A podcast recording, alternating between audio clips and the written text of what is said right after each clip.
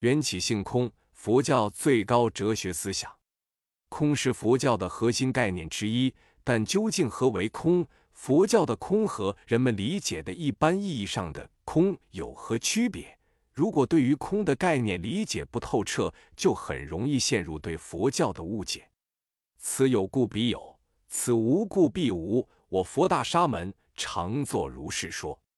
这句简单的经文代表了佛教的最高哲学思想——一元起性空学说。佛陀曾用了二十多年的时间，在《般若经》中不断阐释这个观点。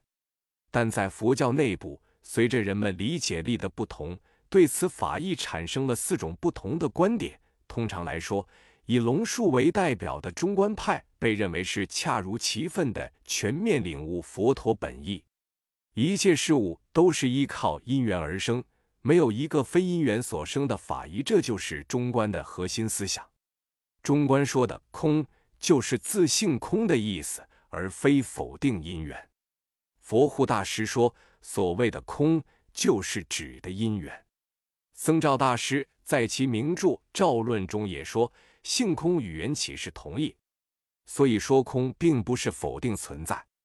很多人说佛教是虚无主义，因为说空，这是由于他们不懂得佛教所说的空是指什么而引起的误解。他们认为讲空就是指什么也没有了，但空是空掉本不存在，却由人们虚构的意识凭空想象出来的自信，而不是空掉世界本身。缘起的事物还是存在的，因缘缘起的世俗地是事物的现象。但是它的本质圣义地是空，性空和缘起本是一体，是同一个事物的两个层面。但普通的世俗智慧无法同时认知性空和缘起，因为世俗的智慧属于二元对立的智慧，这是世俗智的局限。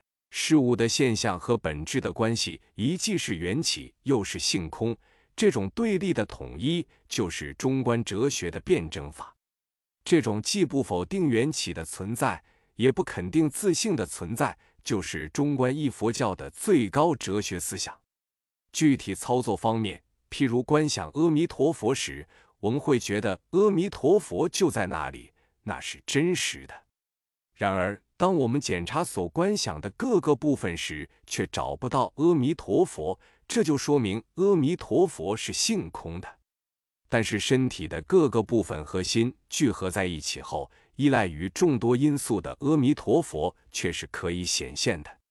所以，阿弥陀佛虽然是性空，但是仍然能显现缘起有。当了解空性的时候，如果感觉对空的了之处即缘起的存在，认为这些缘起的存在都是虚幻的，这就说明对空性的理解已经有了偏差。因为缘起性空这种双面性是互补的，越了解性空，就越肯定缘起；越肯定缘起，就越否定不变的自信。